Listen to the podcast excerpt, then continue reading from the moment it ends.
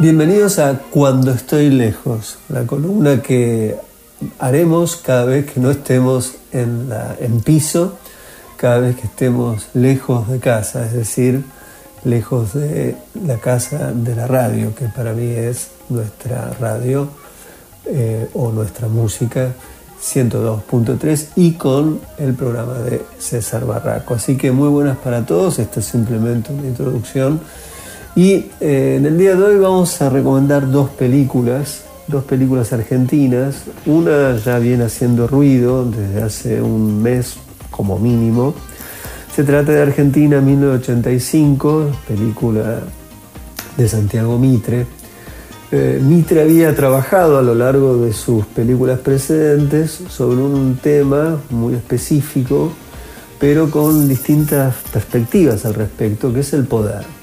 El poder no como una sustancia misteriosa y enigmática, sino el poder como la distribución de las voluntades y los intereses en las instituciones. La primera película en ese sentido con que Mitre intentó pensar muy a fondo fue eh, la universidad, recordemos el estudiante, después hizo la patota, posteriormente la cordillera, que ahí pensó el poder no en su dimensión microfísica, sino macro, en su dimensión macro, a partir de la, de la mm, acción y procedimientos de un presidente de la Argentina, pero que tenía el problema ambas películas, no tanto La Patota, de que no había referencias claras frente al contexto específico de la Argentina. Eran como abstracciones, casi laboratorios eh, de ficción para pensar los problemas del poder sin hacer referencias a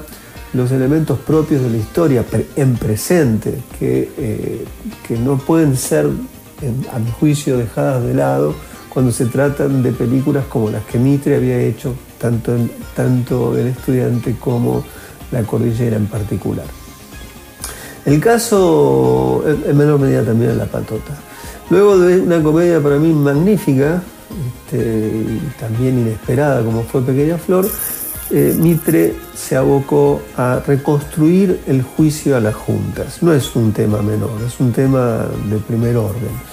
Y en este sentido, la película eh, hace un trabajo formidable porque la gran pregunta es por qué tiene que existir una ficción del juicio de las juntas. En principio, Mitre acá hace lo opuesto que había hecho anteriormente.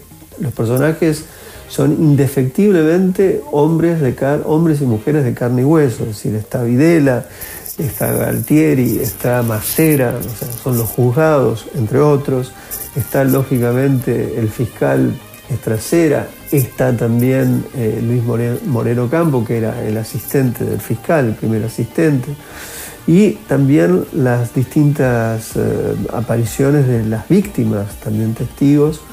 Fundamentalmente creo que es extraordinario el momento en que aparece la física Adriana Calvo de la Borde. Eh, no, en este sentido la película es buenísimo porque nos permite conjurar la ansiedad y la histeria de, eh, de no contar los finales. Los finales acá son absolutamente conocidos. Hubo un, dictamen, eh, hubo un extraordinario, una extraordinaria forma de sustanciar la, del fiscal trasera, acá sí con pruebas reales y, concretas, eh, a, los, a, los, a, los a los que después fueron sentenciados, o sea que conocemos cómo fue. Lo que no conocemos es el entramado, y en ese sentido hay un trabajo magnífico de pensar o imaginar cómo fue el, el aspecto familiar, cómo fue la, cuáles eran las coordenadas simbólicas de una sociedad y la importancia que tuvo, sobre todo, el momento del testimonio de la física Adriana Carlos de Laborde, que eh, fue decisivo, porque fue lo que permitió romper hendir el cerco ideológico y que una sociedad pudiera entender lo que había pasado desde un punto de vista distinto con el que se resistía, entre otras cosas, a la legitimidad del juicio.